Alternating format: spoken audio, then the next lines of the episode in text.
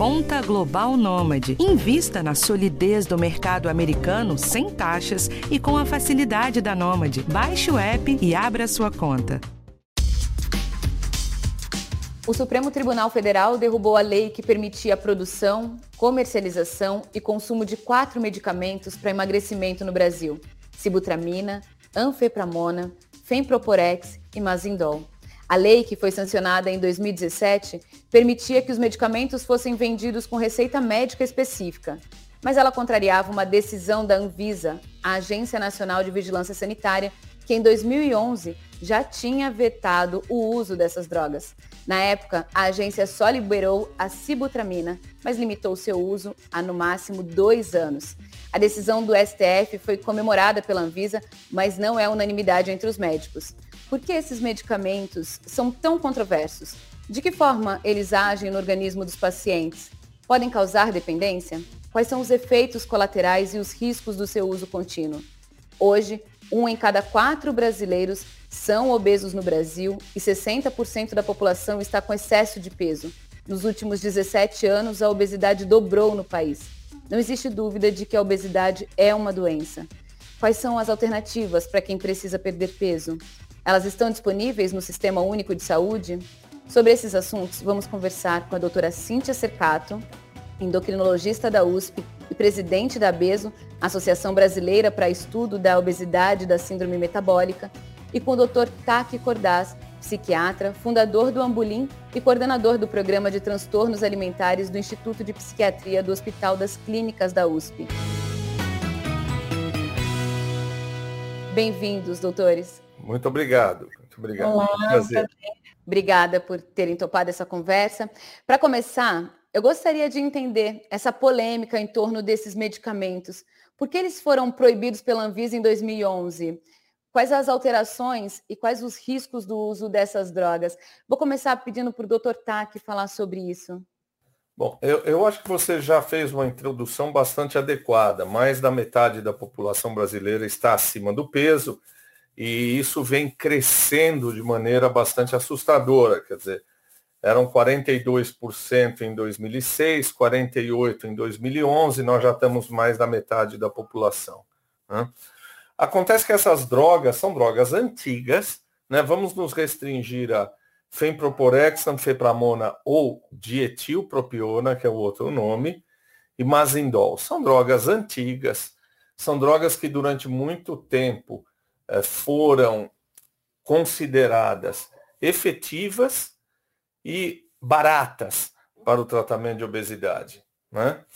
Uh, na verdade, do ponto de vista de efeitos colaterais e de eficácia, quer dizer, algumas revisões mostram que a perda de peso com essas drogas é modesta e que depois de algum tempo, o uso, por exemplo, de femproporex, a pessoa deixa de ter o efeito, né, o efeito sacietógeno, o efeito anorexígeno, volta a ganhar peso elas apresentam um fenômeno de tolerância.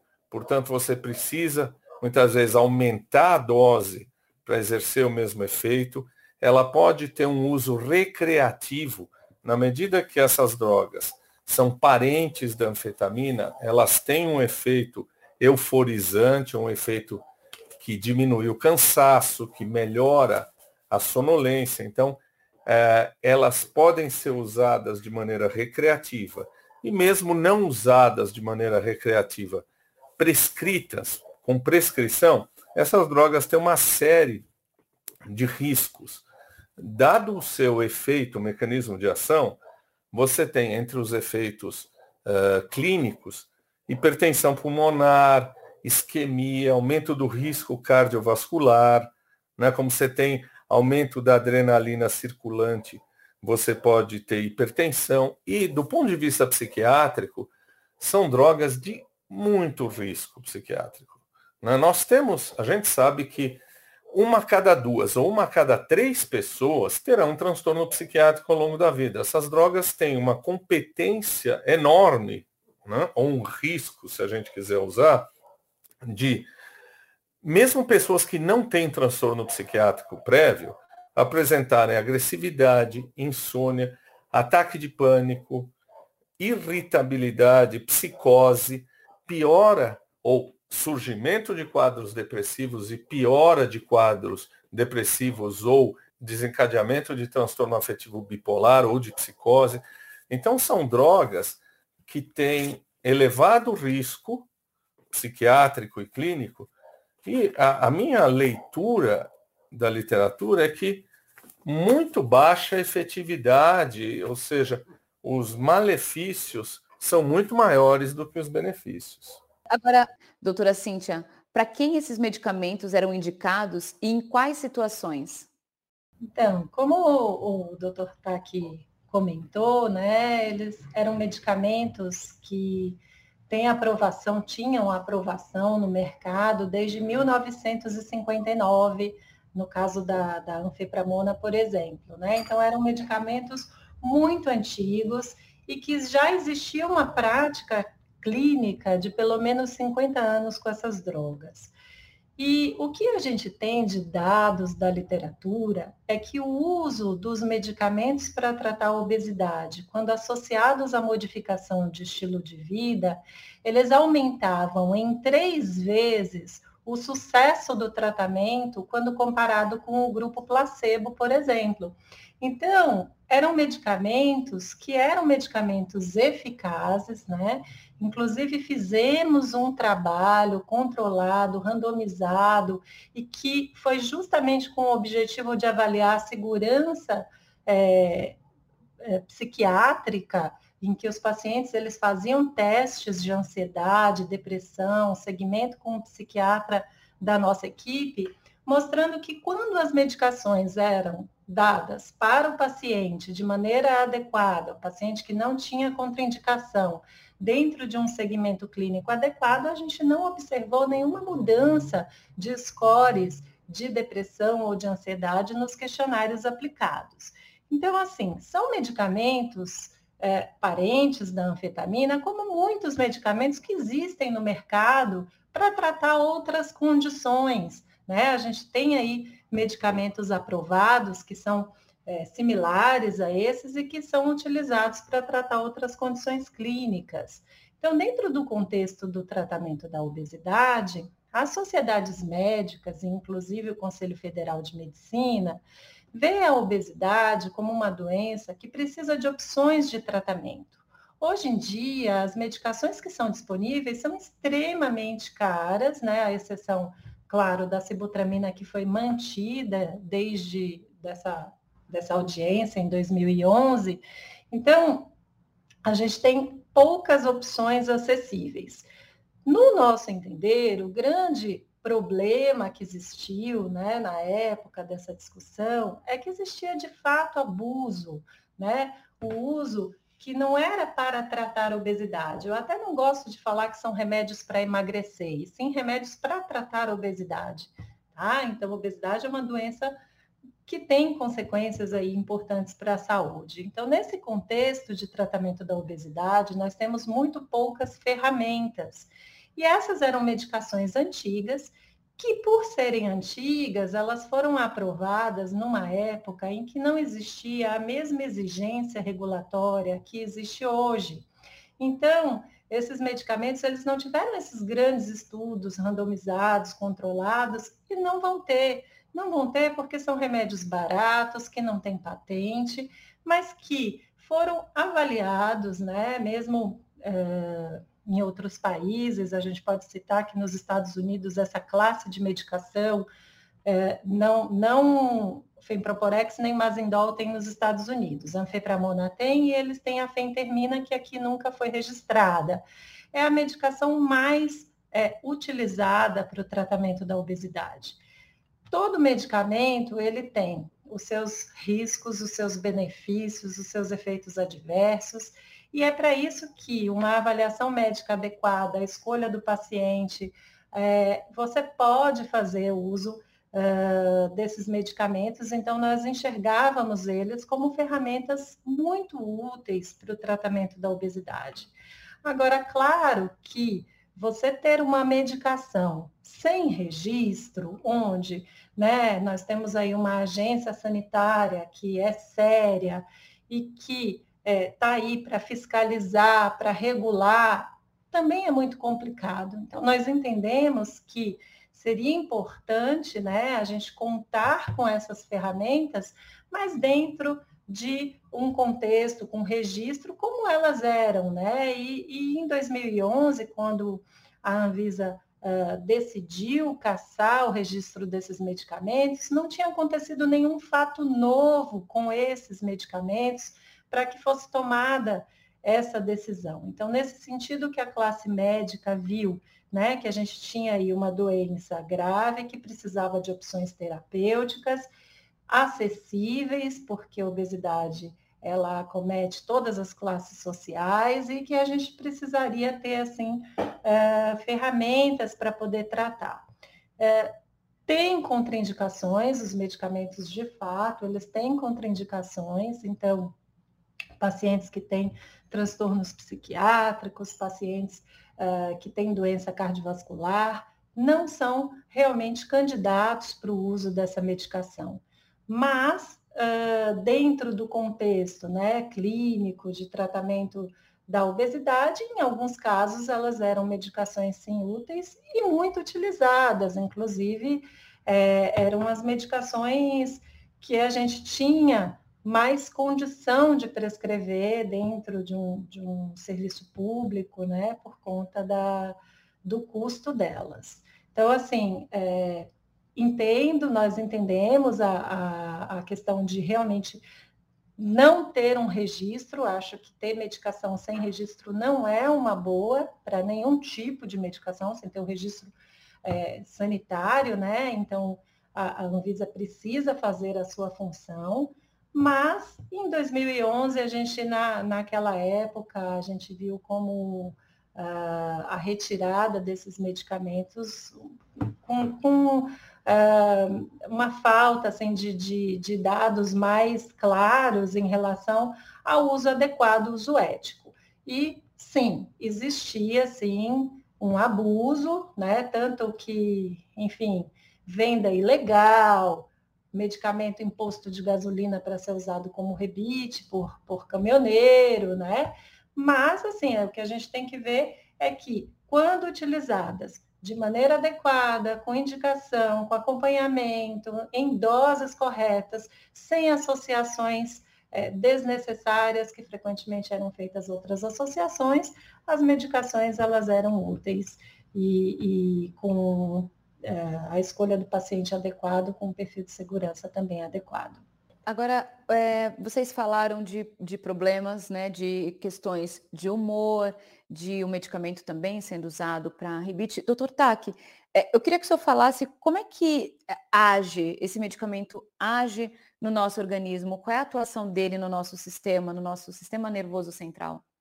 Bom, eu estou ouvindo com bastante atenção e, e, aprendendo bastante também com a doutora Cintia, e eu acho que a gente tem um uma, uma leitura um pouco diferente da literatura. Existe uma revisão na, da Revista de Saúde Pública de 2016, que se refere a Femproporex, onde existem apenas quatro estudos controlados com Femproporex, sendo que apenas um deles é bem feito. Ou seja, há uma grande falta, isso a Cintia apontou, de literatura. Né? E ao final, o que a gente vê é o seguinte, que a eficácia dessas drogas, depois de algum tempo, é muito pequena. Ou seja, a gente não tem uma eficácia que compense os riscos que essas medicações oferecem. Nós vamos falar de um modo geral, uh, a gente vai dizer que essas três substâncias, a sibutramina tem um efeito um pouco diferente. Essas três substâncias agem no sistema nervoso central, produzindo um efeito que é anorexígeno e sacietógeno. O que quer dizer isso? É, diminui o apetite e a gente alcança a saciedade muito mais rápido, para a gente explicar de um jeito mais é, breve, com ação em cima de, uma, de, de, um local do cérebro chamado hipotálamo. Tá? Elas são drogas que atuam principalmente em noradrenalina, que é um dos neurotransmissores importantes. Uh, um pouco em dopamina também, e essa, essa ação dopaminérgica pode ser responsável pelos quadros psicóticos. Mas A ação principalmente atua na liberação de noradrenalina, eh, inibindo a fome, né? e essa é a ação que provavelmente é responsável pelos efeitos eh, colaterais cerebrais e pelos efeitos colaterais periféricos, já que você aumenta a adrenalina circulante. Eu acho que é basicamente esse o mecanismo de ação. Tem uma restrição, alguém que não poderia usar esse tipo de medicamento? Uh, do ponto de vista psiquiátrico, indivíduo com qualquer predisposição familiar ou pessoal com transtorno psiquiátrico, e aí eu acho difícil avaliar que não o especialista. Quer dizer, se você tem uh, antecedentes familiares para transtorno bipolar, para depressão, para transtornos alimentares, se você tem história anterior de qualquer transtorno psiquiátrico, né? E aí tem as contraindicações clínicas, quer dizer, hipertensão e outras contraindicações clínicas. Agora, a, a doutora Cíntia, a senhora trouxe para o lado do tratamento contra a obesidade os benefícios que vocês viam com esses medicamentos. E a senhora fez uma comparação entre os preços do que foi retirado e do que hoje está aí disponível. É, eu queria que a senhora explicasse um pouquinho para a gente o que, que tem hoje para tratamento, como é hoje feito o tratamento das pessoas que vivem, que têm obesidade, e qual é o custo disso? Está disponível no SUS? No, nós não temos no SUS nenhum tratamento medicamentoso disponibilizado pelo SUS. Então, todas as medicações é, para tratar a obesidade, elas devem ser adquiridas e compradas pelos pacientes. Existem somente três medicamentos aprovados para o tratamento da obesidade. Um deles é a sibutramina, que, que, enfim, entrou nessa discussão, mas que nunca teve o seu registro é, cancelado. Ela é a medicação mais acessível, é uma medicação que também ela diminui a fome, aumenta a saciedade, ela age por noradrenalina, serotonina também. Então, a medicação que também é, tem como efeito ser estimulante do sistema nervoso central, mas é uma medicação mais nova, em que a gente tem aí um corpo de, de estudos maior do que os medicamentos antigos, apesar de que os medicamentos antigos Femproporex, de fato, tinha menos estudo, mas anfepramona a gente tem aí é, mais estudos é, que mostravam essa eficácia três vezes maior do que uh, o tratamento sem o, o, medicamento farmacológico. Né? Então, a gente tem a sibutramina, outra medicação aprovada é o Orlistat. O Orlistat é um inibidor de lipases intestinais e como que ele age? Né? Essas lipases, elas quebram a gordura em pedaços menores para que elas possam ser absorvidas. Então, quando você usa um inibidor dessas enzimas, a gordura da alimentação, ela não é quebrada e aí acaba que uma parte dela não é absorvida, cerca de 30% né, da, da gordura do alimento, da, da, alimentação, de uma refeição, acaba não sendo absorvida e eliminada nas fezes. Então, o Orlistat é um medicamento que tem uma eficácia modesta, justamente por não ter ação no sistema nervoso central, que é onde se dá a regulação do apetite, da fome, da saciedade. A gente sabe que uh, a, a, a obesidade, que é uma doença complexa, existem várias alterações nessas vias é, de regulação do apetite, da, da fome, da vontade de comer. Então, uma medicação que acaba atuando só em absorção de, de, nutrientes acaba tendo uma eficácia mais modesta. Mas é uma medicação, né, dentro de um quadro que a gente tem aí de poucas opções, é uma medicação útil e bastante segura. Então, o Orlistat, ele tem uma faixa de preço em torno de 180, 200 reais por mês, então é uma medicação é, com um custo já mais elevado. E no caso da liraglutida, que é a terceira medicação que a gente tem, é uma medicação mais nova, é uma medicação que age nessa região hipotalâmica que o Dr. Tack comentou, que é uma re região uh, que está relacionada à regulação do apetite, né? E que acaba não tendo, por não ser é, uma medicação que libera adrenalina, noradrenalina, ela é um agonista do GLP-1, que é um hormônio produzido pelo intestino que dá saciedade, ela acaba sendo segura do ponto de vista tanto psiquiátrico quanto cardiovascular. Mas é uma medicação que um tratamento na dose é, que foi estudada, ele é um tratamento acima de 600 reais por mês. Então, acaba sendo uma medicação também com um custo elevado. Basicamente assim, nós só temos essas três medicações aprovadas para tratar a obesidade no nosso país. A senhora chegou a, a, citar novamente a sibutramina, né, que entrou em toda essa discussão por, por conta da decisão do STF, mas ela está regularizada, aprovada, liberada pela Anvisa. É, qual é a sua opinião sobre é, esse medicamento específico? A sibutramina é um medicamento bom, ele tem uma boa eficácia, né? A gente tem aí um corpo de estudos clínicos é, grande, mostrando que é uma medicação como as outras que foram retiradas, que aumenta cerca de três vezes a chance do indivíduo ter uma resposta é, significativa ao tratamento da obesidade. É importante ressaltar aqui que quando a gente fala em ter uma boa resposta, a gente está pensando em pelo menos ter uma perda de 10% do peso, isso já traz uma série de benefícios para a saúde. Então, quando você adiciona uma medicação como a sibutramina, você tem é, você aumenta em três vezes a chance desse indivíduo atingir esse sucesso com o tratamento. E, e aí uh, a gente é, enxerga como uma ferramenta interessante. Agora, claro, tem que é, evitar em pacientes que tenham é, doença cardiovascular, por ser noradrenérgica, ela pode aumentar um pouco a frequência cardíaca, a pressão, sendo contraindicada em pacientes portadores de doenças do coração e também em pacientes que tenham transtornos psiquiátricos, por conta de euforia, agitação, insônia, que seriam é, efeitos colaterais é, que poderia acontecer nesse perfil de pacientes. Para encerrar, é, eu gostaria que vocês falassem aqui para gente dicas para que as pessoas que estão nos ouvindo, que têm o problema de excesso de peso ou obesidade, qual o passo a passo para essa pessoa encontrar tratamento? E além da medicação, o que é importante ela levar em conta? Eu gostaria de pedir para o Dr. Taki começar, por favor. Eu acho a, a frase, acho importante para começar, é que obesidade não é um transtorno psiquiátrico. Né?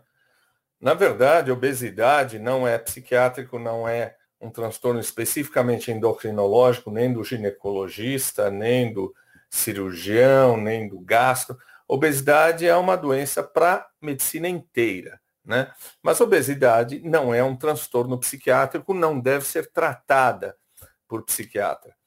Uh, determinados tipos de obesidade, quando ocorrem com compulsão alimentar, quer dizer, o chamado transtorno da compulsão alimentar, uh, sim, são transtornos que são transtornos psiquiátricos e que devem ser tratados e que o psiquiatra entra na equipe. Mas obesidade sem transtorno da compulsão alimentar não é um transtorno psiquiátrico. Acho que o que a gente deve reforçar é que obesidade é uma doença. Né? Algum tempo atrás uh, fui questionado se obesidade era uma doença uh, sem que houvesse uma comorbidade com hipertensão, com diabetes, com outro transtorno clínico, sim, obesidade de per si é uma doença, é um estado inflamatório, né, de baixa intensidade. E os psiquiatras, infelizmente, ao longo dos anos, embarcaram muito numa questão psicanalítica de achar que a obesidade era representativa de alguma questão interna, de alguma neurose interna, de algum problema inconsciente. Né? Uh, o que, de fato, uh, afastou muitos estudos psiquiátricos científicos do tratamento da obesidade. Então, o indivíduo é obeso não porque ele tenha qualquer transtorno inconsciente e nem é obeso porque é preguiçoso ou tem um problema de caráter ou tem um problema moral. Obesidade é uma doença e o endocrinologista é o, o, o especialista mais preparado para o tratamento de obesidade. Então, o que o psiquiatra pode uh, discutir aqui é qual é o tipo de obesidade que é mais afeito ao psiquiatra e que a gente possa ajudar a afastar os preconceitos existentes ligados à questão da obesidade. Muito obrigada, doutor. Agora, doutora Cíntia, pensando aí, eu gostaria que além da senhora explicar qual o passo a passo para esse tratamento, queria pedir, por favor, que a senhora voltasse e explicasse, que logo no começo a senhora disse que não gosta de comparar, de falar a palavra emagrecer, né? É um tratamento contra a obesidade. Eu pediria, por favor, que a senhora explicasse. Então, porque quando a gente fala tratamento para emagrecer, a sensação que vem é que eu vou usar esse remédio para perder um, dois quilos e qualquer pessoa poderia ser uma candidata a tomar um tipo de, de, de medicação, já que a medicação é para emagrecer um, dois quilos. E, na verdade, a medicação ela é para tratar a obesidade. A medicação ela está indicada justamente para pessoas que têm um grau de excesso de peso que traz riscos à sua saúde, né? O que, que é obesidade? É o excesso de gordura corporal que está associado a malefícios à saúde. Então, quando a gente fala em tratar a obesidade, a gente está falando neste contexto de uma pessoa que tem um grau de excesso de peso que é prejudicial à sua saúde. Diferente de ah, usar um remédio para emagrecer, às vezes tem aquela pessoa lá que nem tem esse problema de obesidade, quer perder um, dois quilos, então a medicação ela não é indicada para esse perfil de pessoas. Né? Eu gostei muito de tudo que o doutor Taki falou aqui no seu comentário final sobre como ele enxerga a obesidade como doença. A obesidade é uma doença importante, ela vai estar no consultório de todos os especialistas, uma vez que 60% da população brasileira tem excesso de peso. E acho fundamental que as pessoas entendam que não é culpa delas, né? Então, muita gente acha assim, ah, a pessoa engordou, está fora do peso, porque não tem força de vontade, é só fechar a boca, dar aquele tapinha nas costas e diz, ah, é só fechar a boca. Se fosse tão fácil, a gente não estava vivendo a epidemia de obesidade que a gente vive no nosso país, eu diria, e no mundo, aliás, eu diria então que o nosso, né, se, se isso não for considerado uma, uma doença, né? Então a gente hoje em dia cada vez mais conhece a fisiopatologia, as, a, as causas que estão envolvidas nesse, é, nessa predisposição, nesse aumento de peso da, das pessoas, né? E o primeiro passo seria é, identificar o problema, né? E buscar ajuda. É, é claro que num primeiro momento, né? A partir do momento que você já começa a observar que vem ganhando peso ou que começa a ter algumas complicações chamadas de complicações metabólicas, como aumento de pressão, aumento de glicemia, aumento de triglicérides. Esse é um momento que você já deve buscar ajuda, que sempre a base do tratamento é a modificação do estilo de vida. Então, a, a alimentação mais adequada, atividade física, e que naqueles casos onde o indivíduo já tem um grau de excesso de peso, a gente usa aquela conta do índice de massa corpórea. Então, o índice de massa corpórea já acima de 30 quilos por metro quadrado, que é o que nós caracterizamos já como obesidade, esse indivíduo ele pode procurar também o um médico, né? Em geral, a especialidade que acaba sendo a especialidade mais indicada para o tratamento da obesidade é endocrinologia, mas a endocrinologia não dá conta do tamanho do problema que a gente tem, então muitas vezes a gente tem outras especialidades que acabam também se preparando para poder tratar o, os indivíduos com excesso de peso, com obesidade. Mas, de um modo geral, então, o primeiro passo é buscar uh, ter uma alimentação mais adequada, é, mais balanceada, aumentar a atividade física, ter um estilo de vida mais saudável, com sono adequado e também, né, nesses casos, quando os indivíduos eles não conseguem perder peso, a medicação ela estaria indicada. Se o índice de massa corpórea for acima de 30, sempre aliado a essa modificação de estilo de vida, ou se o índice de massa corpórea estiver acima de 25, mas esse paciente já apresentar comorbidades é, associadas à obesidade, como gordura no fígado, pressão, é, glicemia alterada, enfim, nessas situações. Perfeito. Agora eu também queria entender como é que a gente identifica o, o sobrepeso e a obesidade em crianças e adolescentes, que muitas vezes a gente acha que vai passar, que vai ter o estirão e aí a criança vai entrar num, num peso que é adequado, um índice né, de massa corporal adequado para a idade. Como é que a gente identifica que a gente precisa de ajuda? Isso é super importante a sua, a, a sua pergunta. Vou te falar que foi feita uma pesquisa mostrando que 75% dos pais não identifica a presença da obesidade nos seus filhos, a não ser quando o quadro de obesidade já está bem grave, quando já é uma obesidade mais severa. Então, como a gente faz esse cálculo né, do índice de massa corpórea, que é o peso dividido pela altura ao quadrado, você imagina que uma criança a cada ano tem uma altura, diferente do adulto que parou de crescer, né? Então, para uh, ah, fazer esse diagnóstico, a gente utiliza uma calculadora de obesidade infantil. Você vai calcular o índice de massa corpórea, mas esse índice de massa corpórea ele tem que ser adequado conforme a idade da criança. Então, uh, eu sugiro para quem estiver aqui ouvindo o podcast, acessar o site da ABESO. A gente tem uma calculadora de obesidade infantil, onde o pai, a mãe podem colocar o peso, a altura eh, da criança, a data de nascimento, e nessa calculadora vai sair qual que é o diagnóstico nutricional, se a criança está adequada, se ela tem sobrepeso ou se ela já tem uma obesidade ou mesmo uma obesidade severa. E o site é o www.abeso.org uh, Quando a senhora diz é, de uma alimentação saudável, de ter uma boa alimentação, o que, que a gente pode considerar uma boa alimentação?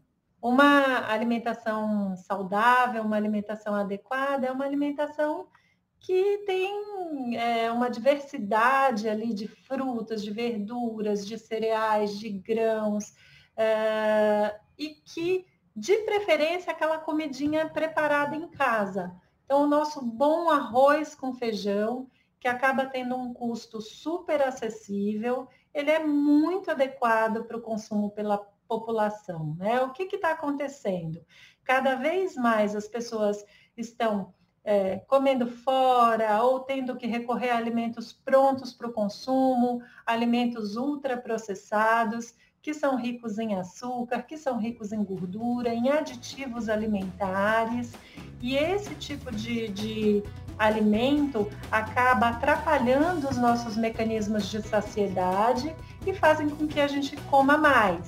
Então, sempre pensar nisso, né? Dos alimentos na sua forma natural, isso sempre vai ser uma opção boa. Muito obrigada, doutora Cíntia Cercato e doutor Taki Cordaz por compartilharem tantas informações e tanto conhecimento. Esse podcast foi dirigido por Karina Dorigo, produzido e gravado por Adriana Soderi, editado por Guilherme Amatucci, roteirizado e apresentado por mim, Valéria Almeida. Foi um prazer. Até a próxima.